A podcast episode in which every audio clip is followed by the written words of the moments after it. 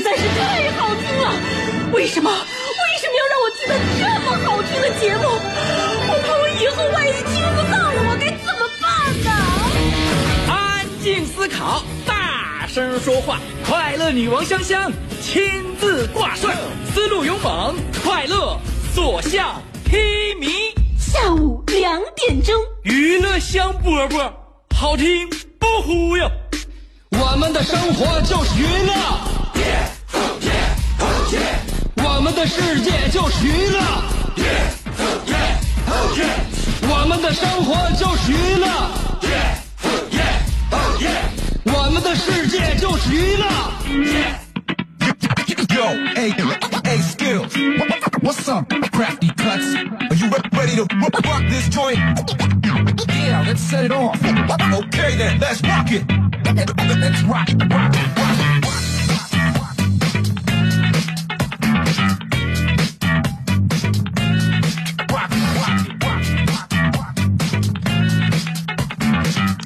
每天下午两点钟的时候呢，我们都会在电波里边相会。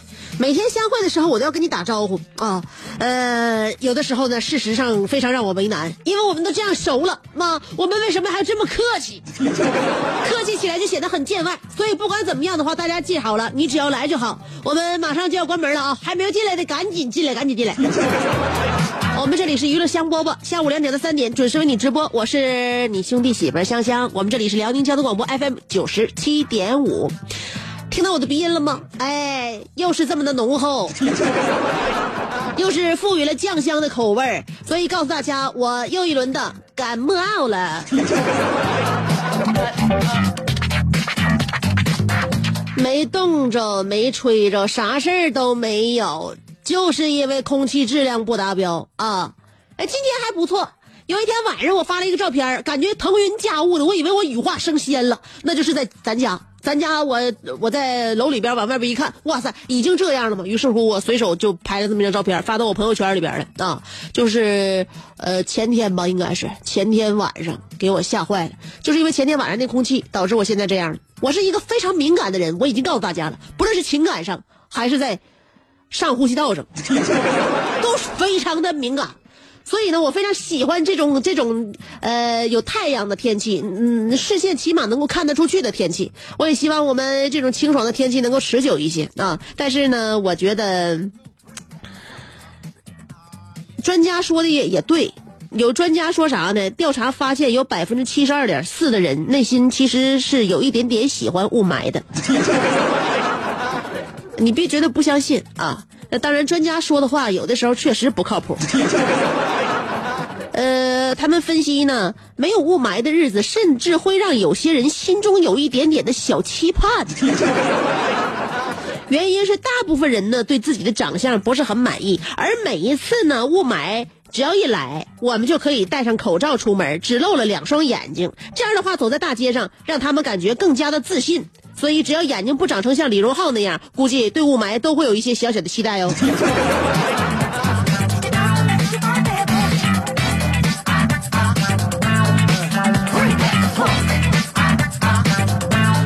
呃，我一般在感冒来袭的时候是有什么感觉呢？呃，最开始不是嗓子咳嗽，呃，也不是流鼻涕，而是说上颚那个部位，就是呃呼吸道在上边啊，嗯用鼻子吸进空气之后呢，在上颚上牙膛那个部位和嗓子接壤那个部位特别干疼干疼的。一到这种情况下，我就知道大事不好，我要感冒。而且也没有鼻涕，也没有这那，就是觉得上是上边啊就特别特别疼。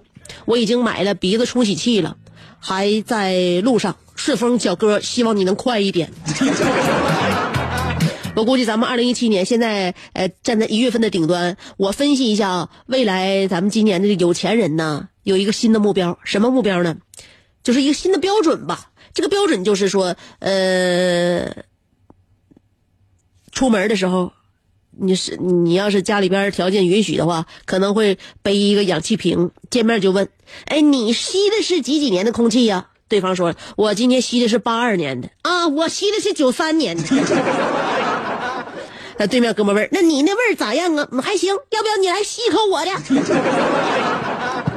我也不知道，现在我现在开始囤货还来不来得及。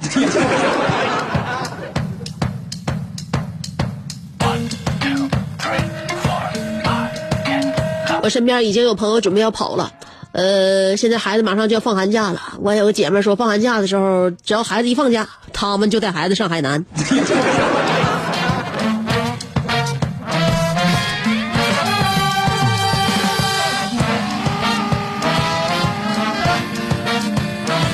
所以有的时候上班的时候，再加上身体状况不好，其实是真的很难受、很遭罪的。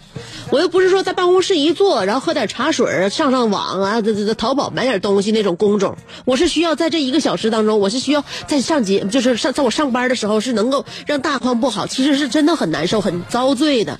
我又不是说在办公室一坐，然后喝点茶水上上网啊，这这这淘宝买点东西那种工种。我是需要在这一个小时当中，我是需要在上节，就是上在我上班的时候是能够让大家看出我整个人的状态的那那那种工种。于是乎，我现在状态不好了呢，我就上节目很吃力的，真的。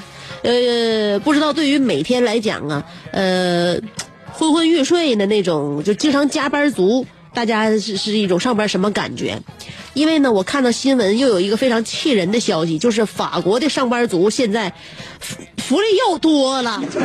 为什么他们一天天除了罢工就是罢工，上几天班，完了还能享受这么多的福利待遇？这个新法呢是啥呢？是法国在一月一号开始实施的新法，就是赋予劳动者在下班之后断网的权利。什么意思？就是说，上班的这些员工在工作时间之外，可以不去理会工作的邮件或者说是工作电话。按照这个法律呢，用这个就拥有超过五十名员工以上的公司，必须起草一份员工章程，呃，明确员工断网的时间，确保在他在员工下班的这个期间，避免这个由于工作或者是邮件带来的一些骚扰。电话方面的也不行。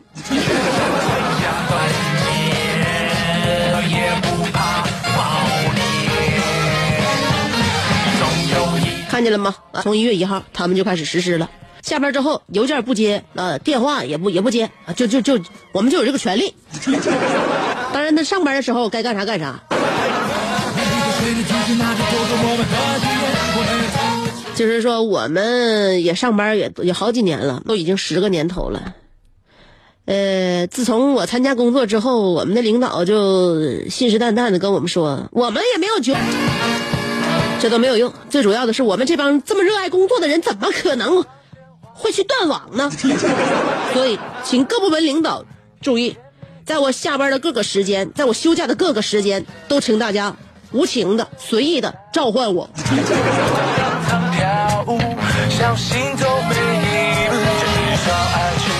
你从这方面能看出来什么呢？国家与国家，它有的时候呢，这个呃，有很多地方体现的不一样，包括人呢，有个个性啊，上班他们的一些就是对于自己的要求也都不太一样。这个国与国之间的文文化其实也是不一样。我认为这个跟文人文文化很有关系。你从咱们国家的一些就是神仙体系，你就能够发现一些问题。就是人的事儿还没整明白，开开始整成神仙的事儿了，整成仙儿的事儿了。我跟你说，这个就是说，跟国与国之间的文化体系区别有非常大的影响啊。我们中国的这个神仙体系，你有没有分析过？你看过希腊神话吗？国外的神仙体系，你再看看我们东方的神仙体系。我们中国的神仙是这样的啊，人死了之后化为鬼，鬼呢？呃，守护子自己的子孙后代，升为什么家仙？家仙有了名气之后呢，变成村神啦、镇神啦、一方土地啦，哎，守护的自己的一方。然后在东岳大帝那边，要是做出露脸的成绩的话，就能够升为城隍，就进入了地仙的行列了。那么地仙，如果你干的非常出彩的话，飞升成上仙也非常有指望，这是有明确的上升的途径。所以就这一点，我们跟国外的神仙那个神话啊，区别就很大。所以说，我们中国人不愧是一个推崇勤勉的文化体系。因此，神仙不加不加班，我们也得不神仙加班，我们也得加班啊。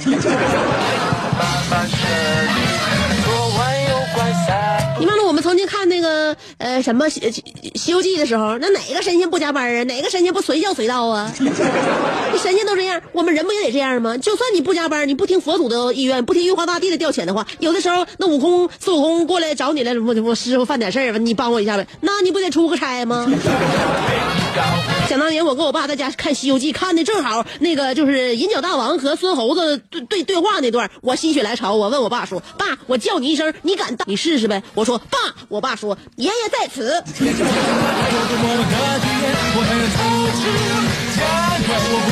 我们家的文化氛围还是非常宽松的，呃，这也促成了我这脑细胞比较活跃的这这么一个良好的良好的环境吧。啊，呃，当然了，文化是文化，两国文化不一样，我们世界文化也都不一样。但是呢，怎么能够在多元化的这个情况之下，能够有自己的这么一个文化基础，有这么自己的一个立足之处？一会儿我要跟你讲一讲这方面的我的个人分析。先等我三条广告啊，别着急，三条广告我马上回来，原地等啊，不到四十秒我就回来了。这是一个妙趣横生的大千世界。喜欢听莫扎特的协奏曲，还是喜欢偷听隔壁两口子吵架；你爱看乌迪安伦的电影，也可能喜欢赵忠祥解说的《动物世界》；你爱吃三星米其林餐厅烹饪的鱼子酱，也会爱吃楼下小店卖的麻辣烫；你爱在深夜思考我是谁，我从何处来，也会在同一时间思考这么晚没回家，我老公能去哪儿呢？我们的生活总是不笑起来的时候都是开心的模样。我是香香，欢迎继续收听让你开心的娱乐播播。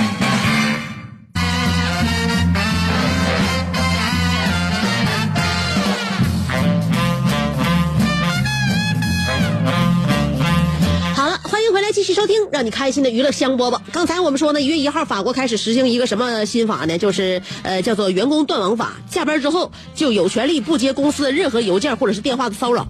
呃，这样的话，我刚才我又分析了一下我们中国的神仙神仙体系。这是一个有明确上升仕途途径的这么一个体系啊，所以我们中国推崇的是一个什么呢？呃，勤勉文化，我们是勤勉文化体系，所以我们做的呃想的跟国外，尤其跟西方都是不一样的，这就是差异，人种的差异，文化的差异，对吧？那么怎么在这个多元化的世界上能够有自己立足之地呢？能够这个不便于万变之中呢？你就比如说，有的时候文化引进，有的时候文化是输出的。大刚过完平安夜吧。圣诞节也刚过去，是吧？就就就就就这前两个礼拜的事儿。知不知道百分之六十的全球的圣诞物品都来自小商品世界之都义乌？这就是我们的文化输出，这也是我们的出口贸易啊。呃，一般在夏天的时候，义乌圣诞村的工人们就开始呃住树啦，这个缝边儿啦，喷漆啦。马力全开，投入生产。这样的话，圣诞前夕，大约一千个装满圣诞物品的集装箱从这里开始发往世界各地。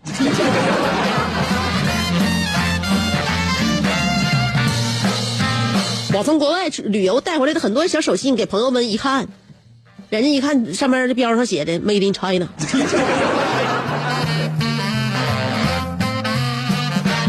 所以在文化层面。谁们向我们在输出，我们又在向谁们输出？我告诉你，这就像地球一样，像人体一样，这是一个循环，这就是一个循环，真的。呃，那个我们自己呢，现在也引进了很多国外的文化，比如说就刚才我说那平安夜，我们我说圣诞节，对吧？那洋节现在我们过得非常火热，但是在我们中国人内心，平安夜是什么呢？啊，跟那个西方他们宗教领域当中的平安夜是一样的？不一样。对于我们来讲，什么叫平安夜？老公晚点呃，晚上能够早点回家，对于媳妇来说就是平安夜；孩子晚上能早点回家，对于父母来说就是平安夜。我们中国人心目当中，夫妻和睦对家庭来说就是平安夜。晚上像孤魂野鬼一样出门，在各路各个那个娱乐场所的那男男女女们能早点回家，对社会来讲就是平安夜。人人都遵纪守法，对于国家来讲就是平安夜。你，都能够做到的话，都是平安夜。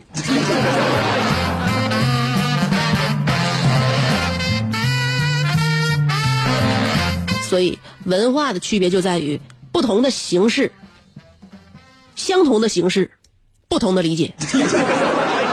我呀，我今天总结的挺好啊！我今天我这节目开始让我让我思考了。今天我们的互动话题要说一说，你劝别人那些大道理。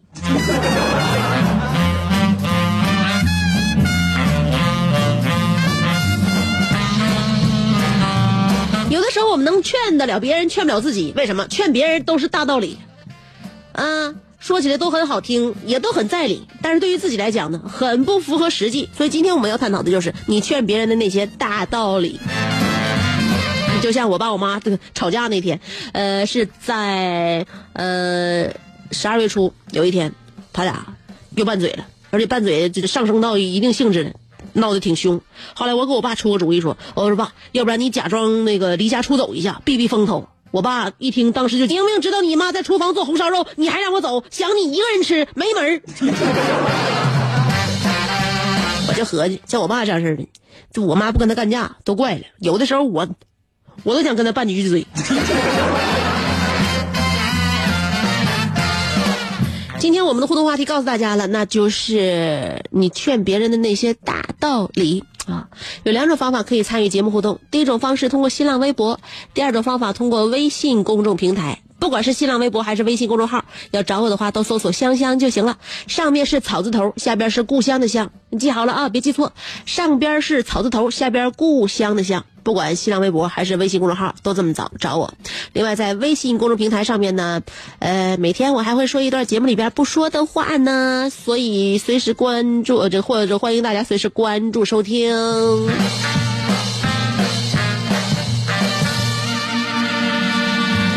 好了，我给大家调了一首歌，嗯，歌曲之前还是三条广告，不到一分钟，我马上就回来。做人最重要的是开心，开心是展开你鱼尾纹的一支肉毒素，是封紧你苹果肌的那针玻尿酸，它同样能翘起你撩人的下巴，提拉你性感的嘴角，开阔你智慧的额头，加高你自信的鼻梁。坊间流传，听一次娱乐香饽饽，效果相当于十次微整，在面相上帮你达到开运招福的目的，使得女旺夫，男旺财，逢善不欺，逢恶不怕，事有始终，吉人天下，四海扬名，万里春风。众所周知，娱乐香饽饽的听众丰衣足食，多安稳，正是人有福人。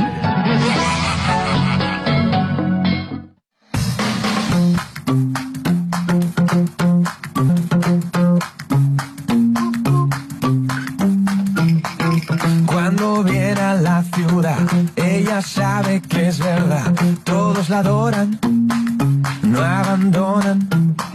Siempre la más popular, elegante en su andar. Y cuando la miran, si la admiran, escucha por favor lo que te digo yo.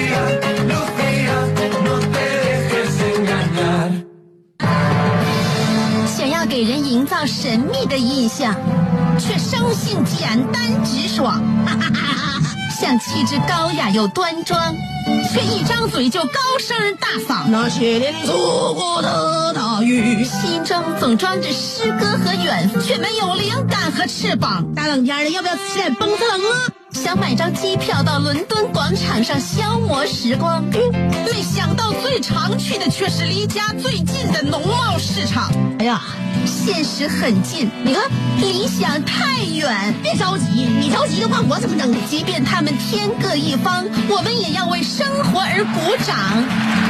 OK，圆满礼成了。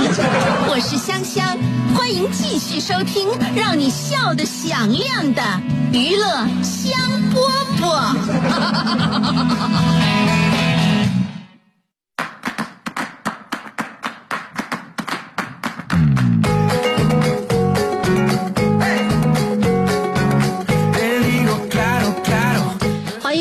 听娱乐香饽饽，我是你兄弟媳妇香香。回来之后再陪你唠二十分钟。我们段儿前半段我自己先是说说一阵儿，后半段呢主要是看看大家的聪明脑力，还有大家的社会阅历。今天我们的话题要跟大家分享的就是你劝人的那些大道理，当然呢是劝别人的那些大道理哦。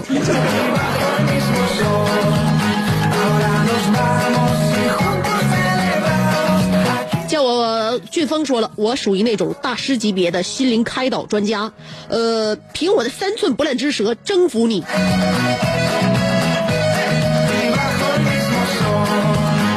你知道三寸是一尺的事儿不？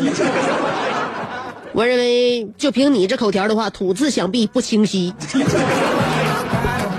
傲慢的安尼尔卡说了，梦里我与苍井空讨论，呃，梵高的人体美学。当我们探讨的火星四溅之时，电话将我吵醒。我一看是熊仔，气得我立刻接通电话，然后立刻说拜拜，赶紧回被窝，看能不能把和井空的梦续上。很遗憾，试了好几次，接上刚才的梦，不禁感慨：光荣街上人行稀，常有车手较高低。如今美梦再难续。亏我还是老司机。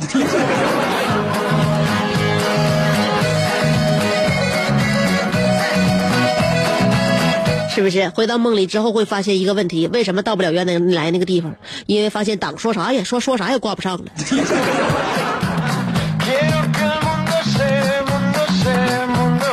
楼瓜说了，看吧，香姐，我看一下。哎呀，哎呀，你这雪佛兰的轮毂是怎么回事呢？我不不扒瞎的说，我给我儿子小猛子买的那些小汽车的玩具，让他跌跌撞撞、摔摔打打也好多回了，没有的这么惨烈。我认为四 S 店该反省反省。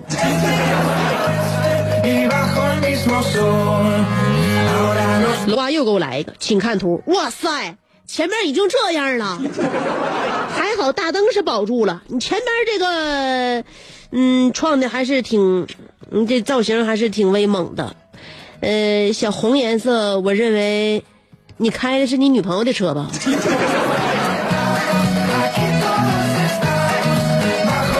楼瓜发来了呃文字说：“姐，今天一早就把人家车刮了。我去，你发的是人家的车呀？啊，说去 4S 店呃那个还的保险杠，花了一千七，这还没完。”然后在这个镇联路上，不知道哪个该死的大车掉下来一个大木头，又把轮胎给我压瓢了。请看图。我现在不想劝别人，我希望别人来劝劝我吧，我要活不下去喽。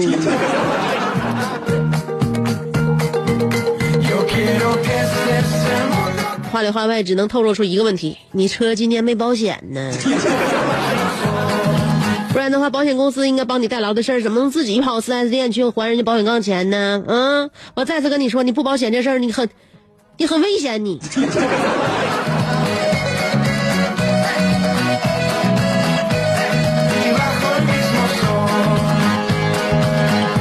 乐观，上道小心点啊！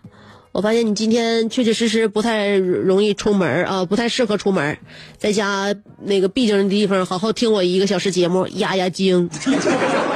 无敌何小航说了，每一次我姐动手揍我外甥的时候，我都这么对我外甥说：“知道你每次被同学欺负了，回家你妈为啥收拾你不？小子，你妈打你的时候，别光顾着咧嘴哭，你要有你妈一半的功夫，你也就不会这么惨了。”是的，我估计你姐每次收拾你外甥的时候，其实本意是收拾你外甥，不不不不不，外表看是收拾你外甥，本意是想传授你外甥一些真真的武艺。孙九玉说了，时间、城市面积和人口总是呃这个呃时间、城市面积和人口数相乘，大致可以得出。嗯，和你有缘分的那个他擦肩而过的概率是多少？所以当缘分来临时，不要错过，一定要告诉他香姐的节目，千万不能不听。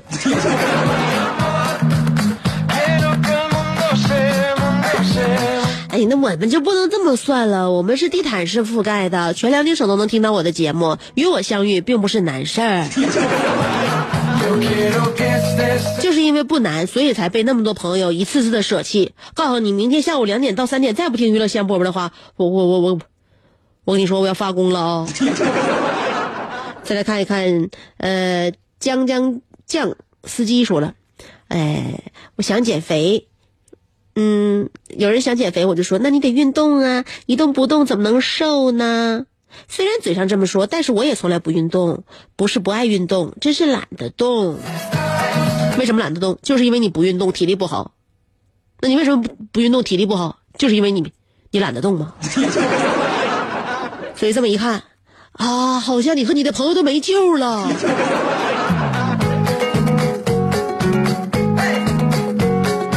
弟说了，嘴笨的我很少劝别人，直接给个拥抱，然后带出去一起撸串儿、喝扎啤，然后在 KTV 鬼哭狼嚎一番，基本上就可以好一大半了。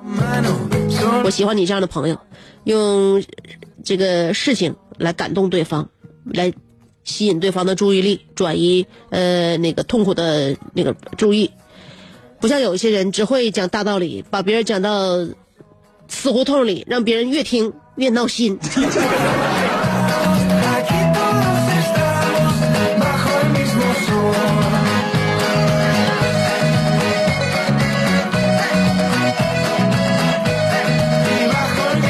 呃，这个李同环说了，发了一张照片，说照片评论，照片评论啥呀？不就是那个人穿了个黑裤子、黑鞋，露个白袜子吗？跟他的车的颜色很配。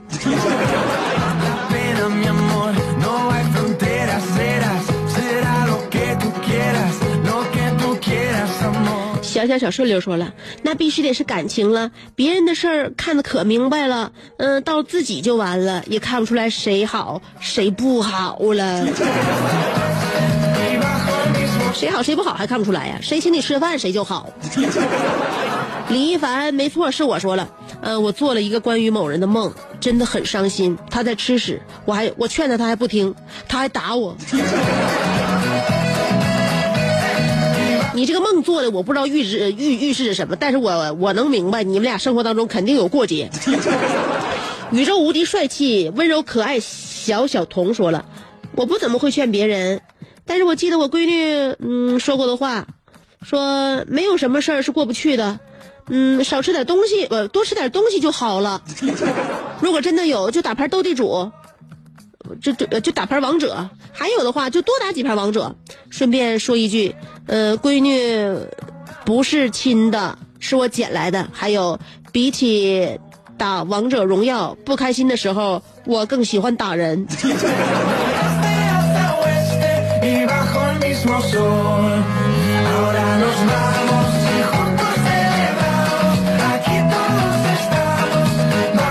我明白了，就是说你不是那种容易劝别人的人，而且你在闹心和生气的时候，你也不听劝。爱 晒太阳的小葵说了，呃，朋友说他要减肥，我就劝他冬天别减了，攒点脂肪抵御严寒；夏天也别减了，留点力气抵抗酷暑。通常我属于默默无闻的小透明，但是，一旦我要开始发挥我的热量的时候，那就一锅一锅给你灌心灵砒霜。说错了，是心灵鸡汤。请大家叫我鸡汤西施，鸡汤管饱，姐来一碗吗. 我不跟你说过很多回了吗？别给我灌这玩意儿，腻歪。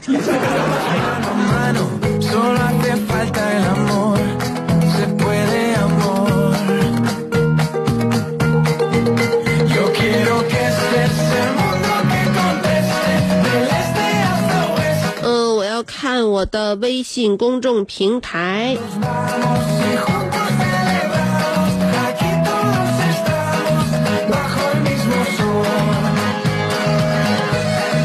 伟大的现代文豪澳门的阿内尔卡说：“ 记得去年夏天，静村和熊仔为一点小事争到面红耳赤，我在旁边看不下去了，便大声呵斥他俩：‘是东北人不？是东北人不？东北男人从命题到辩论，再到分出雌雄，你和对方辩友全程不需一句话，靠的就是一对青筋暴跳的铁拳。’这就是东北男人的抒情方式。去吧，像男人一样用荷尔蒙和肱二头肌去战斗吧。就算你俩像吸毒和北丐一样双双牺牲之后，你俩的媳妇儿都由我来照顾。下辈子愿你们不和人渣深交，也不用每天强颜欢笑。愿你喝醉了，也总有人依靠。付出都有回报。愿你们不用卑微的像条狗，装十三六点的炊烟叫你们回家。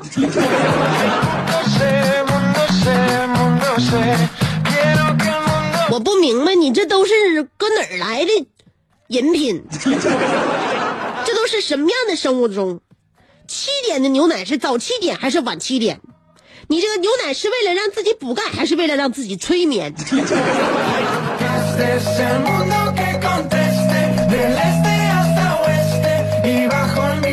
另外，一个有妇之夫，在节目里经常调戏女主播，还要照顾静村和熊仔的媳妇儿，你不嫌体力透支吗？咸菜拌白糖说：“弟弟马上高三了，跟我说他很紧张。我劝他说，高三果真很黑暗，高考果然很害人。至少在我上大学之前是这么认为的。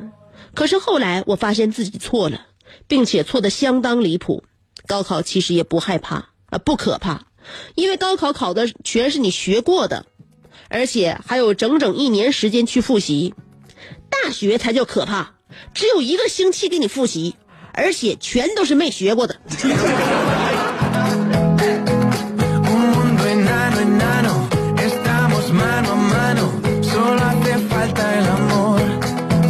但不知道为啥，大学就是比较容易及格。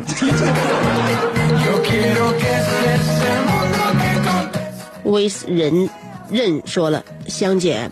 哎，讲道理最简单的办法就是告诉他，天天看你老爸老妈发的朋友圈全是鸡汤，让你喝个够，刚刚的正能量。呃，正能量刚刚的刚刚的了。心情难过吗？看一看长辈的朋友圈，觉得人生没有这个愿景吗？看一看呃长辈的朋友圈，失恋了痛苦想要自杀吗？再看一看长辈的朋友圈，看一看摆出烦恼啊，看一看治疗伤心。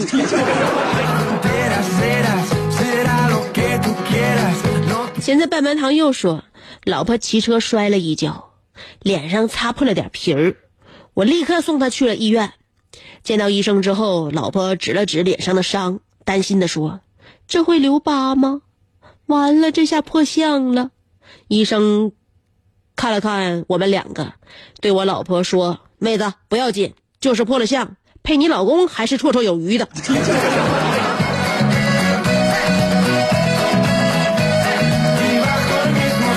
看看看看，这大夫多会开导人！他开导了你的妻子，与此同时，你也需要被人开导一下。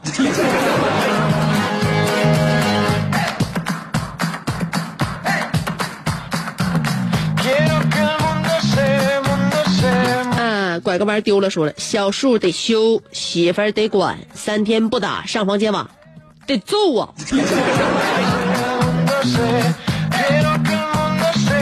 这就是是你平时劝你哥们儿的话呀？啊，怪不得你那身边的哥们儿一个个跟你都绝交了呢。李鹏说了，道理就一个，先实现一个小目标，先挣一个亿，他先。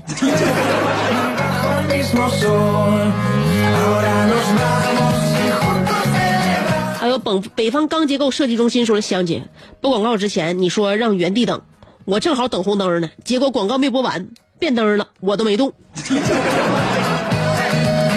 我说你原地等不是不是，我是说你别调台，不是说你站在这第一排，然后你就不动的，让后边给你按喇叭使劲吹。你 真挺实惠的，好在我那广告不长，要不原地等的话，这个信号灯又让你给憋过去了。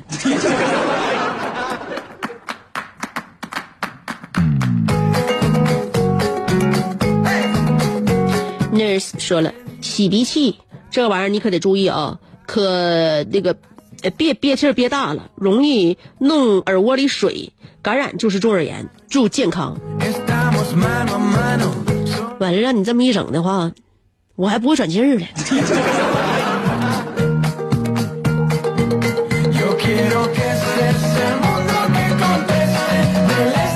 鼠哥说了，香香感冒了，声音还是那么好听。这假话让你说的，我也不想再反驳了。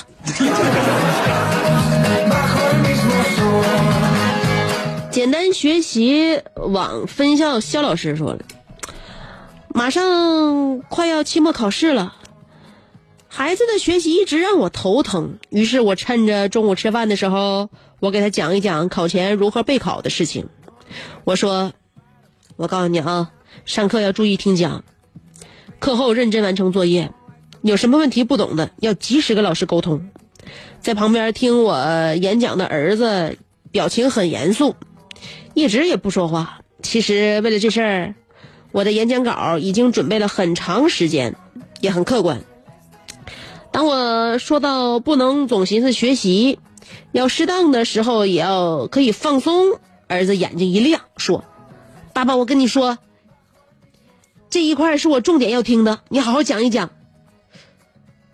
我一来气，撂筷子走了。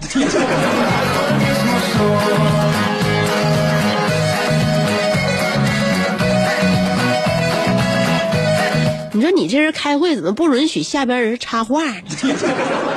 人家孩子都说了，针对于如何这个适当放松的这个事儿，他要好好听一听。啊，你还当适当的收口了？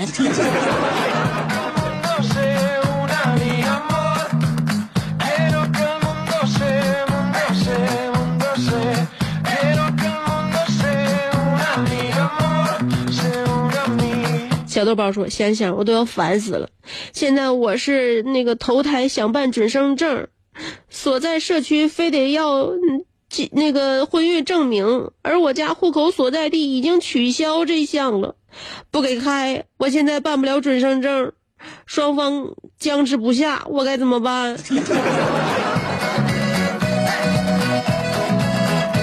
不能这情况啊！我认为不行的话，你就换个社区。前的一些手续都是小事儿啊，这个生孩子是大事儿，所以不管怎么样的话，不要过度的烦恼，也不要特别的上火。呃，该办的事儿让你老公办，你就是干一件事儿，那就是保胎。